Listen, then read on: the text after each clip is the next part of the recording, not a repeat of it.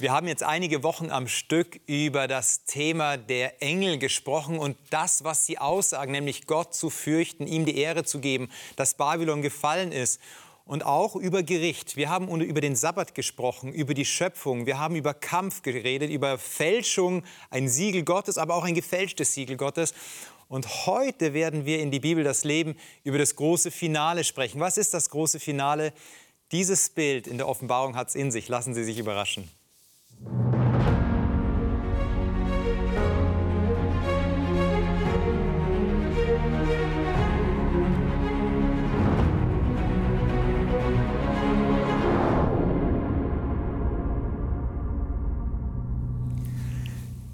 Das große Finale erleben wir heute zusammen. Und ich habe gesagt, hier wird ein ganz besonderes Bild gebraucht. Und schön, dass wir dieses Bild am Ende der Sendung gemeinsam besprechen können. Kathi, mit dir. Danke, dass du da bist, aus Bayern gekommen. Du bist psychologische Beraterin. Ähm, Alvina, danke auch, dass du hier bist. Du bist Mutter, der wichtigste Job der Welt, den man haben kann. Und nicht nur von einem Kind, sondern von zwei Kindern. Genau. Du hast Zwillinge, ne? Ja. Und kommst aus dem medizinischen Bereich. Also du hast dort im, im medizinischen Bereich studiert. Und Daniel, herzlich willkommen auch dir. Du bist ein BWLer, hast BWL studiert und arbeitest hier bei Hope für das Fundraising. Und wahrscheinlich hat schon der ein oder andere vielleicht, der uns jetzt zuschaut, mit dir telefoniert oder ist mit dir in Berührung gekommen. Freue mich immer. Freust du dich immer.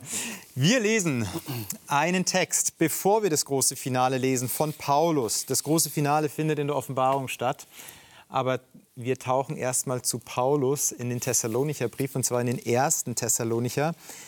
Und dort in dem Kapitel 5 beschreibt er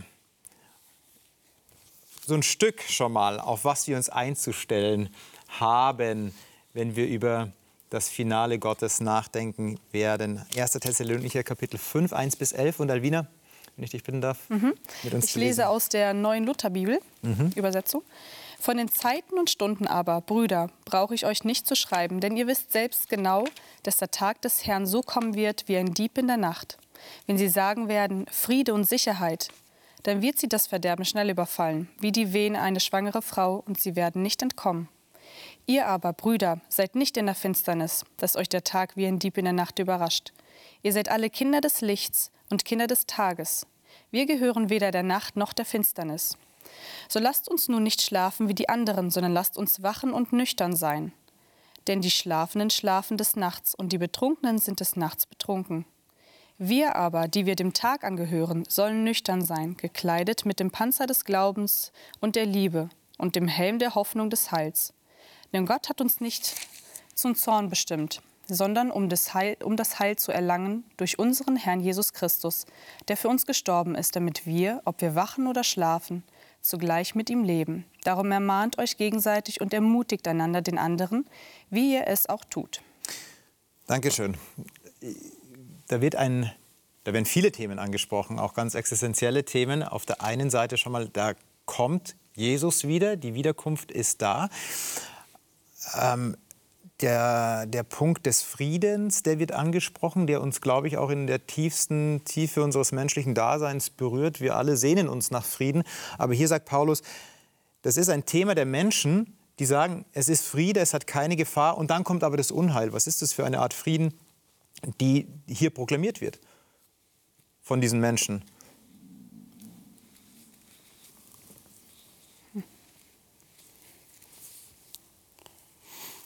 Es erinnert mich so ein bisschen daran, Leute in einer falschen Sicherheit zu wägen. So, ähm, was tatsächlich so in der Welt vor sich geht, wird ausgeblendet und ist so ein, ein Leben, wo man denkt, okay, das Ganze geht einfach, alles äh, wird so weiter, weitergehen. Und man schiebt so alles, so ein bisschen die Realitätsverdrängung von sich weg ähm, und sieht eigentlich nicht, in welcher Zeit und Situation man lebt. So kommt es mir ein bisschen hier vor, diese Beschreibung. Also ein Verdrängen von dem Ist-Zustand. Aber wenn ich immer nur die Realität sehe, dann kann ich doch absolut deprimiert werden auch. Brauche ich nicht irgendwo dann doch ein anderes Bild der Realität, weil es zu schlimm sein könnte? Oder ist es dann ein falscher Friede? Mache ich mir dann was vor?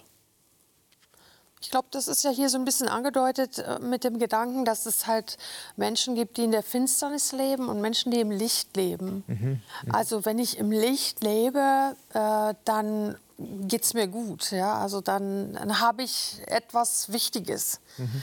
Ähm, also wie so ein Fundament praktisch. Ja, und es ist äh, dann das das Problem, dass wir trotzdem den Unfrieden sehen, auch wenn wir im Licht sind oder gerade weil wir im Licht sind, sehen wir es vielleicht. Ne? Mhm, mhm. Aber wir, wir sind doch als Christen, sage ich mal, Menschen, die schon zum Frieden aufrufen, die Frieden auch äh, befürworten. Wir wollen keine Aggressoren sein.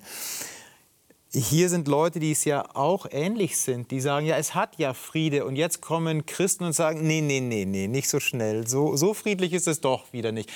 So die mahnende Stimme.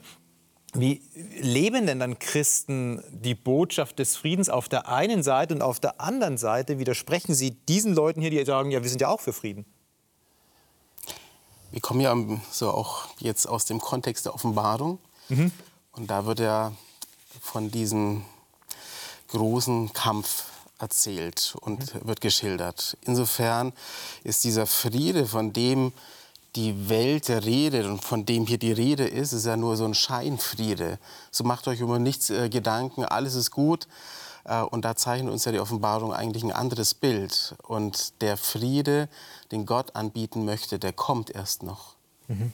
Mhm. Vielleicht geht es ja aber bei diesem Frieden doch vor allen Dingen eher um dieses geistliche Thema, das glaube ich auch.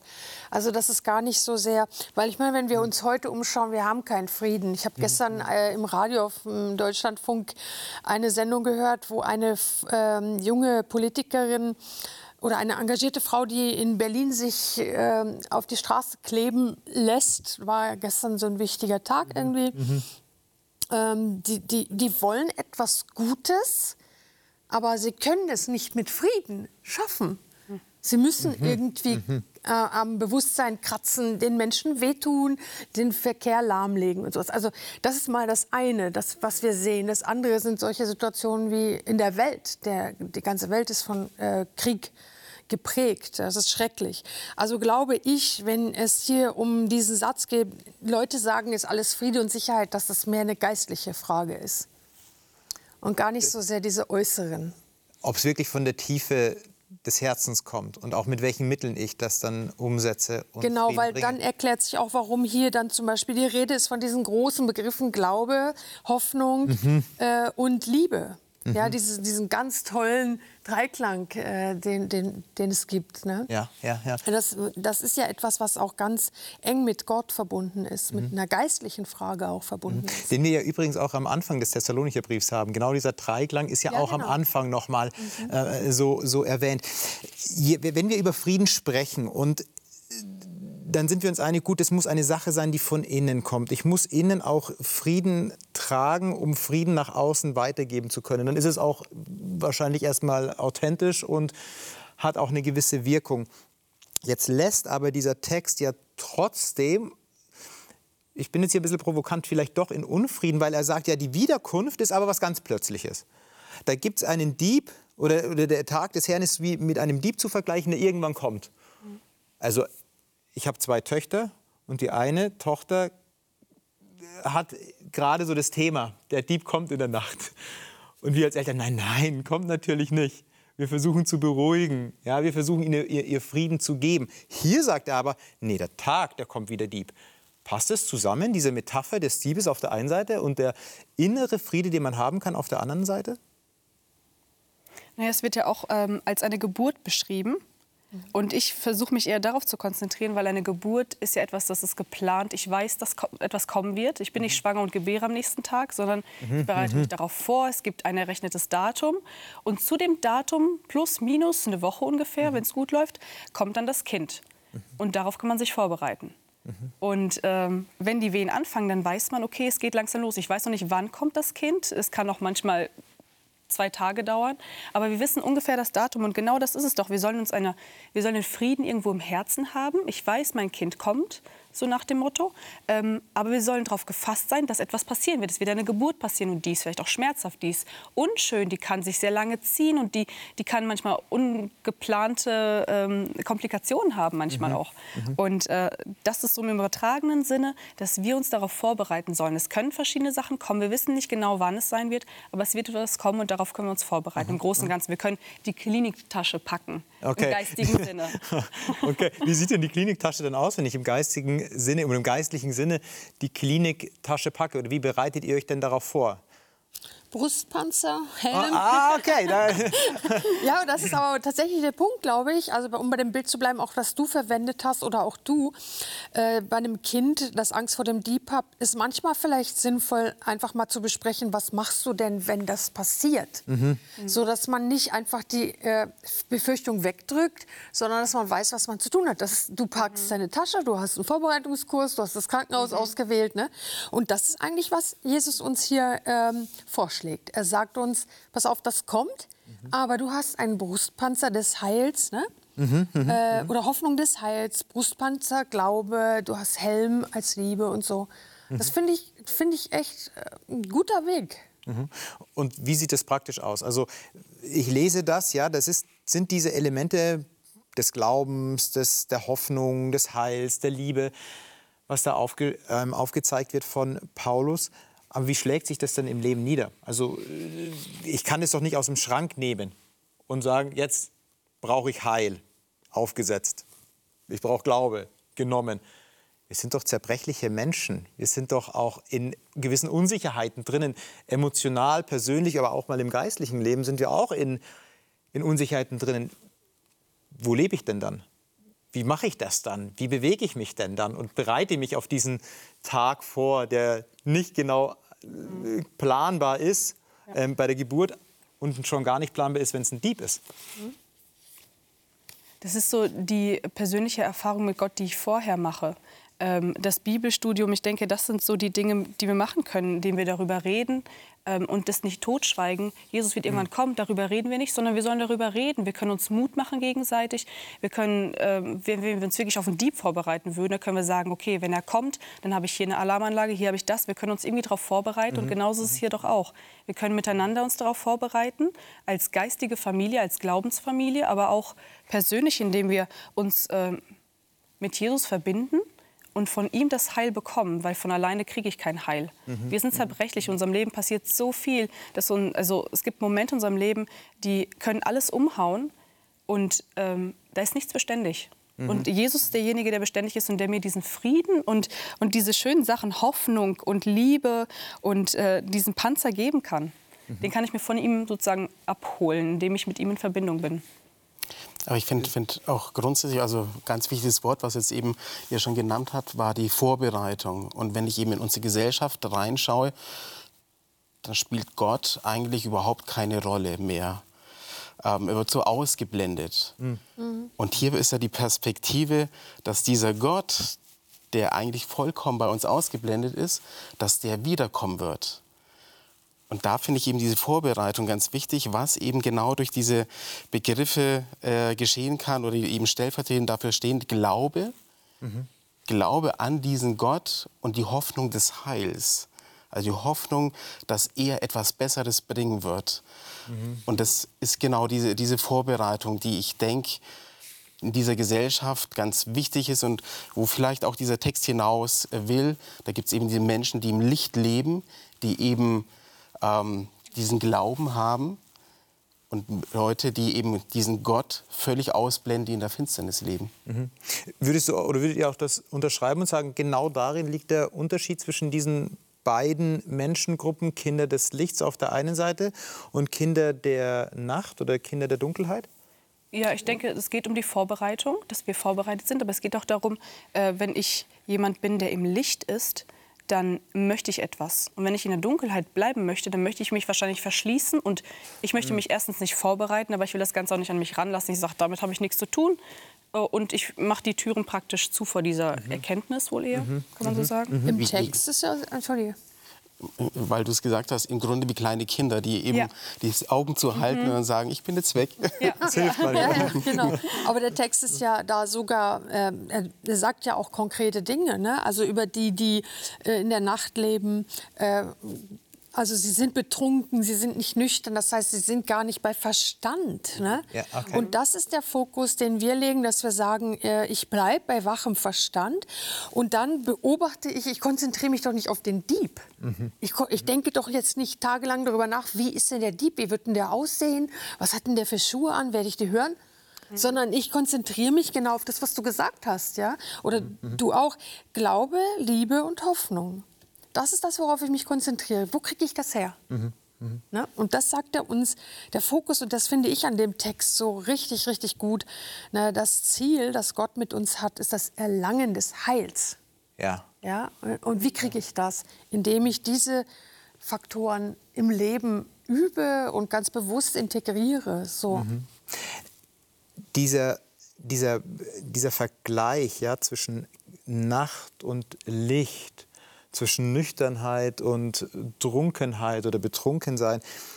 Und jetzt kann man auch noch weitergehen zwischen wahrem Frieden und falschem Frieden. Ja? Also wenn ich betrunken bin, bin ich vielleicht auch friedlich und schlafe ein, aber der Friede ist mir vorgegaukelt. Ja? Am nächsten Tag wache ich auf und es ist doch ein bisschen anders als an dem Abend vielleicht.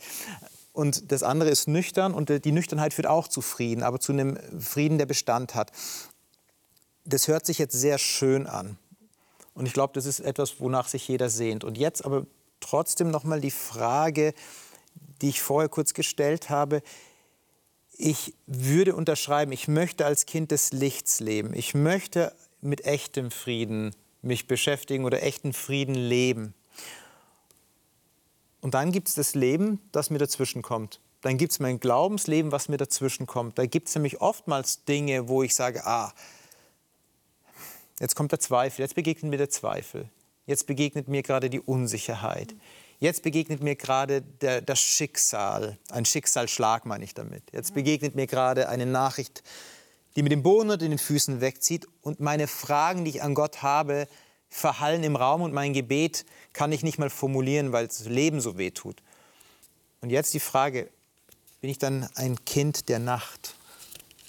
Das ist auch dann eine Frage, die sich nämlich automatisch stellt. Wo, wo, wo bin ich denn jetzt? Wer bin ich denn jetzt? Was würdet ihr den Menschen sagen, der euch sowas fragt auf der Straße oder von unseren Zuschauerinnen und Zuschauern? Nun ja, wenn ich ein Mensch des Lichts bin, heißt es ja nicht, dass immer alles rosarot ist und alles strahlt. Es ist alles toll, das wäre ja auch vorgegaukelt. Wenn ich der perfekte Mensch bin, ohne Probleme und mein Leben läuft glatt, das ist ja auch eine Illusion. Und der, wir sollen ja nicht in einer Illusion leben, sondern wir sollen versuchen, nach dem Licht zu streben. Und wir wissen auch, Johannes hat geschrieben, dass Jesus das Licht ist. Also ist das vielleicht auch so eine Orientierung. Ähm, Jesus ist das Licht und so kann ich das Licht erlangen. Ähm, es geht aber auch darum, einfach dieses Wachsamsein. Wir sollen danach streben. Der Weg dahin ist, glaube ich, auch das Ziel zu diesem Licht.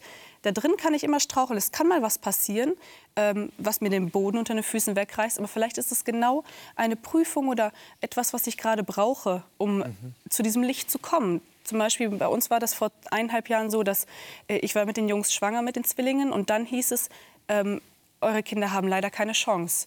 Und das hat uns wirklich den Boden unter den Füßen weggerissen.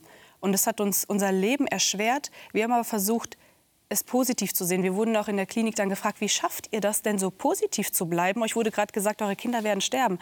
Und wir haben einfach gesagt, das ist unser Glaube, weil das ist alles, was wir haben. Ihr alle im weißen Kittel sagt uns keine Chance. Und wenn ihr uns das sagt, dann haben wir nur noch Jesus, der uns vielleicht etwas anderes sagen kann. Und daran halten wir einfach fest. Und das war dieser Weg für uns zum Licht. Es war dunkel, in diesem Tal war es unfassbar dunkel. Es war, es war schmerzhaft, es war grausam. Ähm, und wir durften auch in diesem dunklen Tal sein, das denke ich. Aber solange ich nach dem Licht strebe und sage, Herr, du hast alles in deiner Hand und ich möchte zu deinem Licht kommen und wenn es auch heißt, dass ich die Kinder verliere, dann ist es ein schwerer Schicksalsschlag und es ist es wird noch dunkel sein, aber ich hoffe, dass ich da rauskomme. Bei uns war es dann positiv. Die Kinder haben beide überlebt. Es war ein langer Weg, aber beide sind gesund wohlauf, entwickeln sich wunderbar. Und dieser dunkle, harte Weg hat sich so gelohnt für uns, weil wir auch ein Zeugnis geben können, dass man in dunklen Tagen ähm, ein kleinen Funken Licht sehen kann. Und dem soll man folgen. Und ich glaube, der, der Text der blendet auch nicht äh, diese Phasen, die es gibt, aus. Also es ist kein Text, der alles schön redet, sondern ganz am Ende steht eben, darum tröstet euch untereinander und einer baue den anderen, wie er mhm. auch tut. Also mhm. da kommt genau eben das zur Geltung. Ich habe so eine Phase und da ist gerade dann eben ist so wertvoll, in einer Gemeinschaft von, von Gläubigen zu sein, die dann einen auch wieder aufbauen können und auf diese, diese Hoffnung des Heils, wie es äh, in dem mhm. Text heißt, mhm. mhm. hier darauf mhm. hinweist, äh, dass, dass da was äh, ist eben. Ja. Oh, ich, ich, muss jetzt ganz kurz sagen, ich kann nur sagen, Gott sei Dank, oder? Ja. Also wir können da wirklich Gott danken. Mir ist wichtig äh, zu sehen, äh, was ist wirklich dieser Friede, wir haben in Epheser 2, Vers 14 stehen, denn er ist unser Friede. Das heißt, Frieden ist nicht ein nebulöses Ding, ja. äh, das ich mal habe und mal nicht, ja, sondern Jesus Christus, so steht es hier in dem Text, ist unser Friede. Ja, das ist vielleicht der große hm. Unterschied. Mhm. Kinder des Lichts, Kinder der Dunkelheit. Kinder des Lichts haben Jesus Christus, der der Friede ist. Mhm. Deshalb haben sie Frieden. Nicht, weil sie besser sind, weil sie irgendwie nicht durch dunkle Täler gehen, sondern weil er in ihnen ist. Und Kinder des Lichts, das hast du gerade so zeugnishaft, so zum Glück, ja, mhm. man kann echt dankbar sein, dass es so ausgegangen ist, wie es ausgegangen ist, aber so zeugnishaft beschrieben. Kinder des Lichts können aber auch durch Dunkelheiten gehen, aber sind trotzdem Kinder des Lichts. Und das Licht scheint auch in Dunkelheit. Ähm, aber du hast dich für einen Weg entschieden, oder äh, für jemanden entschieden, der in dir lebt. Also du denkst halt so, wenn Jesus das Licht ist, dann ist es auch in einem dunklen Tal auch ein bisschen hell. Ja. Auch wenn das Tal sehr, sehr düster ist, solange dieses kleine Licht, manchmal ist es klein, manchmal ist es groß, solange es da ist, ist es gar nicht so dunkel. Ja. Und das Schöne ist, wenn, wenn Licht auf Dunkelheit prallt, dann kämpfen die nicht gegeneinander und keiner muss sagen, ja jetzt, boah, diese Dunkelheit, die müssen, wir jetzt, die müssen wir jetzt in Tüten packen und rausschaffen oder so, sondern das Licht ist einfach da und ja. Licht leuchtet auch in der Dunkelheit, auch wenn es vielleicht nur mal schwach ist, aber Licht ist da. Daniel, du hattest das gerade jetzt so angekündigt schon und hast gesagt, ja, ähm, wir können uns damit trösten, dass der Herr ja kommt und dass da eine Perspektive da ist. Und mit dieser Perspektive, die du jetzt gerade schon angeschnitten hast, werden wir jetzt weitergehen in die Offenbarung, wo es ja ganz viele, viele dunkle Täler gab. Also wenn man in die Offenbarung reinblickt, dann sieht man ja, gewisse Katastrophen und Schwierigkeiten und Leid und Schmerz und Kämpfe all das. Aber man sieht auch eben das Licht, man sieht auch das andere. Und jetzt lassen wir nur noch Licht strahlen, jetzt lassen wir nur noch Licht leuchten, nämlich in Offenbarung Kapitel 19, Vers 6 bis 10. Und Kathi, wenn ich dich bitten darf, dieses herrliche, herrliche Finale, dieses herrliche Bild vorzulesen. Lese ich sehr gerne. Und zwar aus der Elberfelder Übersetzung. Und ich hörte etwas wie eine Stimme einer großen Volksmenge und wie ein Rauschen vieler Wasser und wie ein Rollen starker Donner, die sprachen Halleluja. Denn der Herr, unser Gott, der Allmächtige, hat die Herrschaft angetreten.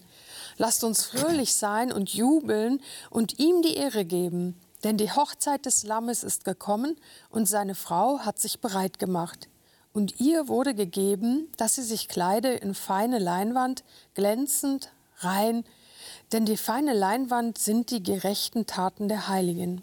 Und er spricht zu mir, schreibe, glückselig, die eingeladen sind zum Hochzeitsmahl des Lammes.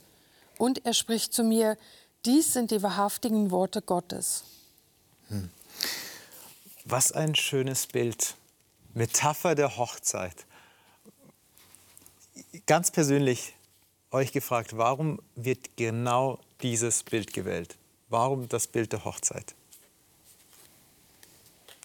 Hätte ja auch ein Ausflug sein können oder eine Abschlussprüfung oder das, das Schlechte hört einfach auf. Nein, es wird eine Hochzeit ans Ende gesetzt. Warum dieses Bild der Hochzeit? Was löst es in euch aus? Fast schon ein bisschen kitschig. Fast wie, in so vielen Filmen, wo ja. dann auch am Ende das, das glückliche Paar zusammenkommt. Dann heißt es, und sie lebten glücklich bis an, an Und wenn sie nicht Tage. gestorben sind, leben sie noch heute. Das ist schon fast der Ewigkeitsanspruch noch in solchen Mhm. Märchen verankert. Also interessant, genau. Woher kommt auch dieses Bild, dass viele schöne Geschichten damit mit ändern? Vielleicht kommt es ja eben auch aus der großen Hoffnung, die uns Menschen eigentlich bewegt und die wir auch wieder in der Bibel finden, dass darauf hinauslaufen wird. Diese Hoffnung, von der wir auch gerade äh, bei Thessalonicher gesprochen haben, die Hoffnung des Heils, dass alles wieder heil wird. Also die Hoffnung, es kommt Hochzeit, ja. Aber trotzdem die Frage, jetzt sind ja zwei Frauen hier auch, ja. Aber Die verbinden wahrscheinlich noch mal, noch mal viel, viel mehr mit, mit Hochzeit als der Bräutigam. Der Bräutigam findet Hochzeit auch klasse, ja. Gar keine Frage. Aber eine- Ich würde auch sagen, ich ne- hoffe doch, dass mein Mann genauso viel genauso verbindet, äh, enthusiastisch war. verbunden Hat. Genau. Aber die, für die Frau, also wenn ich das lese hier, da ist eine Vorbereitung. Die Frau hat sich bereitet, die Braut hat sich bereitet. Mhm. Da kommt doch, da wird da was angesprochen in der Braut. Was, was ist das so, was ist das Tiefe daran? dass es der schönste Tag des Lebens sein soll, also bis dahin. Man denkt auch als Frau oder als junge Frau, wenn man kurz vor der Hochzeit ist, denkt man sich, das wird der schönste Tag meines Lebens. Ich ziehe das schönste Kleid an, was ich je hatte. Und dann schreite ich dahin und es wird einfach wundervoll sein. Hier gibt es keinen Haken bei einer Hochzeit. Da gibt es keine Wehen mehr oder einen Dieb, der kommt, sondern es ist einfach nur ein wunderschönes Fest, wo wir eingeladen sind. Alle kommen wunderschön angezogen hin. Und es ist vielleicht schöne Musik, tolles Essen, tolle Atmosphäre. Und das ist so eine Pointe, wo man doch drauf hingehofft hat. Also für mich So war ist das bei mir ja, auf jeden Fall. Ja. Für mich ist es so dieser Aspekt des öffentlichen Bekenntnisses der Liebe. Also es ist so der Moment, wo man wirklich allen sagt, ich bin vom Feld oder wie soll man das sagen? Ich liebe diesen Mann, den ich heiraten werde heute.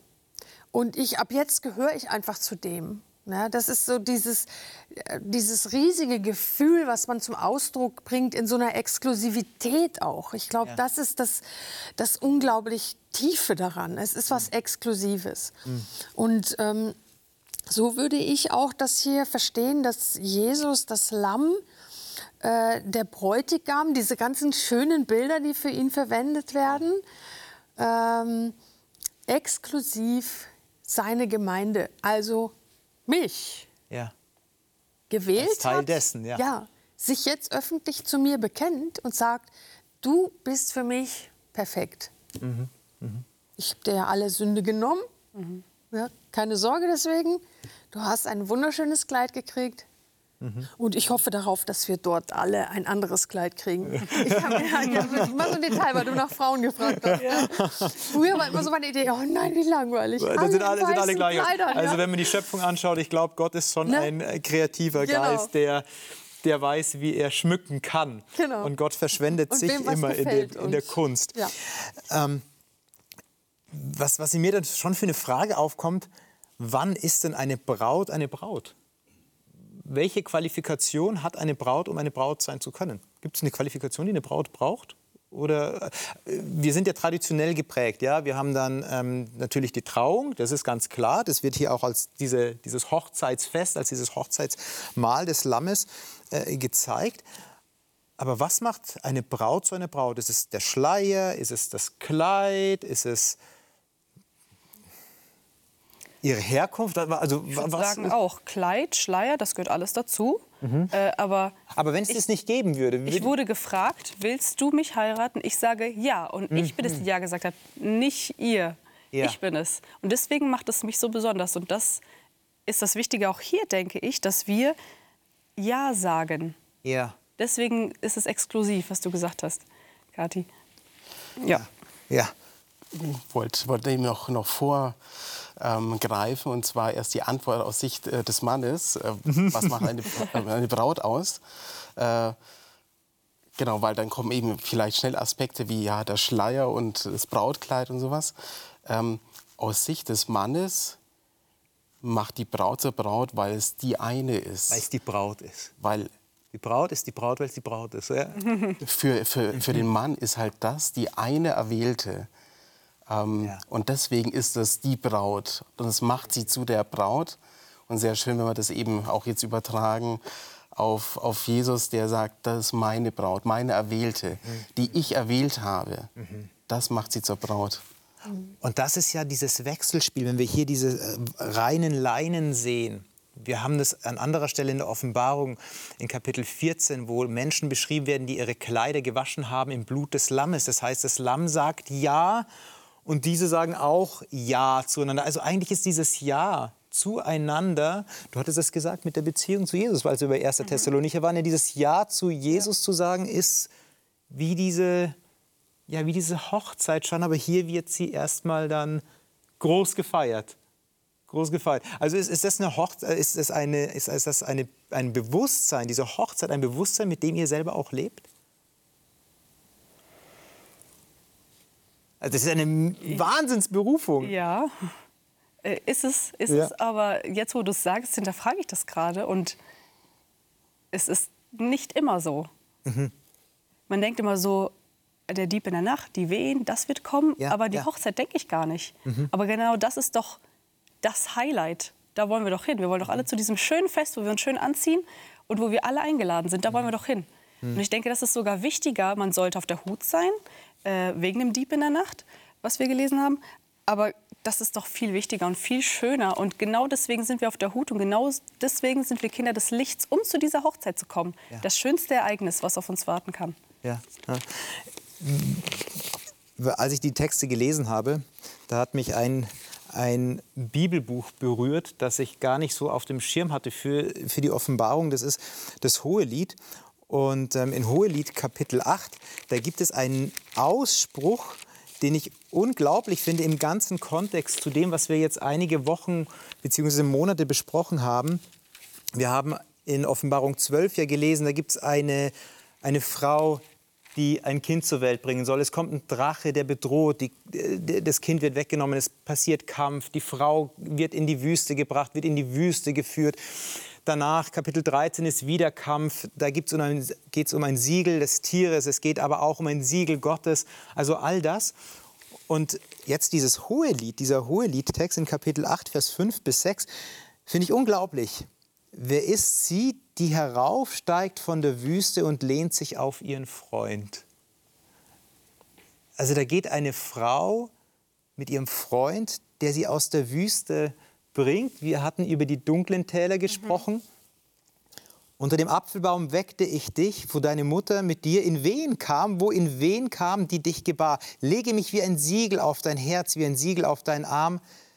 Und dann geht es um die Liebe, die stark wie der Tod ist und die Leidenschaft unwiderstehlich wie das Totenreich. Das ist eine Glut, eine, eine feurige Glut, eine Flamme des Herrn. Das heißt, wenn ich das in den Offenbarungskontext packe, da kommt schon sehr viel Leidenschaft durch. Da ist ein Freund gewesen oder einer, der Ja sagt, obwohl es auch durch die Wüste hindurch geht, obwohl es auch durch Leid vielleicht geht oder durch herausfordernde Situationen, dort trotzdem Licht gibt, dort trotzdem Licht schenkt und es ist das Siegel der Liebe auf ihnen. Wie wunderbar. Also das Hochzeitsbild toppt wahrscheinlich jedes Bild, das man sich in der Offenbarung vorstellen kann. Da kann kein anderes Tier mithalten, nichts anderes, sondern das Bild, die Hochzeit des Lammes. Hier wird auch so eine echt große Intimität ausgedrückt, mhm. finde ich. Ne? Also die Frau kommt, man stellt sich vor aus der Wüste, das ist ja sehr trocken, immer, mhm. sie ist vielleicht erschöpft und so weiter. Und bei mir steht hier an, ihren Geliebten gelehnt. Ja. ja? ja. Also wenn ich mir das vorstelle, ja, äh, das ist schon sehr, sehr nah und sehr intim mhm. irgendwie. Ein schönes, schönes Bild. Ja. Mhm. Und das begegnet uns aber auch noch mal in Offenbarung 21 dann, wenn du uns das vorlesen würdest. Offenbarung 21, 22 bis 27. Da wird nämlich noch mal ein bisschen mehr beschrieben. Es wird noch mal ein weiteres Bild eröffnet, was denn dann passiert, wenn das Lamm Hochzeit feiert. Vers 21. Und die zwölf Tore waren zwölf Perlen, jedes der Tore aus einer Perle. Und die Straßen der Stadt waren aus reinem Gold, wie durchsichtiges Glas. Und einen Tempel sah ich nicht in ihr, denn der Herr, Gott, der Allmächtige, ist ihr Tempel und das Lamm. Und die Stadt bedarf nicht der Sonne noch des Mondes, dass sie in ihr scheinen. Denn die Herrlichkeit Gottes erleuchtet sie und ihre Leuchte ist das Lamm. Und die Heidenvölker, die gerettet werden, werden in ihrem Licht wandeln und die Könige der Erde werden ihre Herrlichkeit und die Erde in sie bringen. Und die Tore sollen niemals geschlossen werden den ganzen Tag, denn dort wird keine Nacht sein. Und wenn man die Herrlichkeit und die Erde der Völker in sie bringen, und man wird die Herrlichkeit und die Erde der Völker in sie bringen. Und es wird niemals jemand in sie hineingehen, der verunreinigt, noch jemand, der Gräuel und Lüge verübt, sondern nur die, welche geschrieben stehen im Buch des Lebens des Lammes. Was würdet ihr sagen, ist so dieses Besondere an dieser neuen Stadt? Welcher, welcher Aspekt berührt euch da im Besonderen? Also für mich ist es äh, Christus im Zentrum des ganzen Geschehens. Also er wird ja hier als das Lamm bezeichnet. Er ist die Lampe. Hier kommt wieder dieses, er ist das Licht. Ja? Mhm. Wo er ist, braucht es, es braucht keine Sonne und kein Mond, mhm. weil er da ist. Ne? Das heißt nicht, es gibt keine, aber hier, äh, es ist nicht mehr nötig, mhm. sozusagen. Die Stadt bedarf nicht eines anderen Lichts außer Jesus Christus. Und äh, was ich dann so ganz wunderschön finde, dieser letzte Satz, äh, welche geschrieben, also wer darf dort sein? Ja. Welche geschrieben sind im Buch des Lebens des Lammes. Also auch darin, es ist sein Buch, das entscheidet, bin ich da drin oder nicht? Stehe ich in seinem Buch, ne? Oder dann werde ich in dieser Stadt auch sein, bei ihm. Ne? Mhm. Das ist, also finde ich, da, da rückt er noch mal so voll in den Fokus. Mhm. Mhm. Ja, da steht aber auch schon ein bisschen was Bedrohliches auch mit drinnen, weil es mhm. heißt auch, nichts Unreines wird hineinkommen und keine, der Gräuel tut und Lüge, sondern allein die geschrieben stehen im Lebensbuch des Lammes. Das kann auch so die Frage, aha, bin ich da dabei oder bin ich nicht dabei? Exklusiv oder inklusiv, ja? Also was sagt euch dieser Vers? Ist es eher bedrohlich oder eher Erleichterung? Weil man kann ja sagen, Friede, Freude, Eierkuchen, sagt man so schön. Alles Liebe, die Liebe deckt ja alles zu oder vielleicht doch nicht. Oder ist es nur eine billige Abklatsch von Liebe? Ich denke bei der Frage, denke ich wieder an das Bild der Hochzeit. Es gibt ja in manchen Kulturen gibt so Zwangsheiraten. Mhm. Irgendwie, da wird jemand verheiratet mit irgendjemandem, den man gar nicht kennt, mhm. geschweige denn liebt. Mhm. Ähm, ich möchte keine Wertung darüber aussprechen, aber für mich eigentlich undenkbar. Mhm. Und genauso ist es undenkbar für, für Leute, die eben diesen Bräutigam auch nicht kennen. Was sollen sie dort mit dem anfangen, wo er ja, wie hier beschrieben ist in diesem Text, er ist dort alles. Also man braucht kein, keine Sonne, keinen Mond mehr, weil er das ist. Und wir brauchen auch keinen Tempel mehr. Wir gehen ja in die Kirche, um dort Gott zu begegnen. Wird auch nicht mehr notwendig sein, weil er dort ist. Er ist dort ganz zentral. Mhm. Und deswegen an einem Ort zu sein, wo jemand, der Bräutigam, ganz zentral ist und ich werde jetzt mit ihm zwangsverheiratet, muss, stelle ich mir irgendwie ein schreckliches Bild vor. Deswegen, ich denke, die, die Antwort, die ich mir persönlich dann geben kann, ob ich da jetzt eingeschüchtert bin oder äh, bei dem Text eben, wo manche eben im Buch des äh, Lammes geschrieben sind, ist eben die Frage für mich, die ich mir stellen muss, bin ich und möchte ich denn gerne Ja sagen, wie du es mhm, formuliert hast? Mhm, möchte ich mhm. gerne die Braut sein? Aha, aha. Ich denke, das ist nicht unbedingt was Bedrohliches. Äh, ich habe mir diese Wörter mit einem dunkelgrauen Stift markiert, als ich äh, die Offenbarung studiert habe. Und deswegen habe ich auch erst mal gerade gedacht, okay, irgendwas Bedrohliches hier ist hier im Text. Aha. Aber im Prinzip ist es doch so, wenn ich gerne lüge, wenn ich gerne unrein bin oder unreine Dinge tue, dann möchte ich da auch gar nicht hingehen, weil es mhm. es dort nicht geben wird. Mhm. Also was will ich denn dort? Mhm. Dann möchte ich gar nicht dort bei dieser Hochzeit sein. Und auf der anderen Seite, wenn ich all diese Dinge nicht mag und nicht möchte, dann fühle ich mich dort doch gerade wohl. Mhm. Also da trennt sich doch die Spreu vom Weizen. Wenn ich gerne lüge und gerne unreine Sachen mache, darf ich das gerne tun und dann muss ich dort nicht hingehen. Mhm. Das macht mich doch auch irgendwo vielleicht auch glücklicher, nicht dort zu sein, wo ich gar nicht sein möchte. Also wäre der Ort unerträglich dann für dich, wenn ich du dort sein auch, müsstest? Ja. ja. Dann ist doch alles so schön und alles ist friedlich. Vielleicht möchte ich Was das soll das hier? Ja. ja. Und genauso andersrum. Ich möchte Frieden, ich möchte Freude haben, ich möchte, dass wir ehrlich und offen sind. Mhm. Und genau dann habe ich keine Angst vor diesem Ort, weil dann ist der doch wunderschön, der ist doch perfekt mhm. für mich. Ja. Aber an diesen, an euren Antworten, das das ist ja sehr schön, finde ich, und teile ich ja auch. Da merkt man aber schon, dass ihr euch dort zu Hause fühlen werdet. Ihr wollt dorthin. Aber trotzdem, die Offenbarung spricht ja, das hast du auch gesagt, spricht ja von einem Kampf. Der steht ja nicht umsonst hier ja. wirklich in der Tiefe und echt furchtbar beschrieben. Ja. Ja. Es geht um einen Kampf um unser Herz.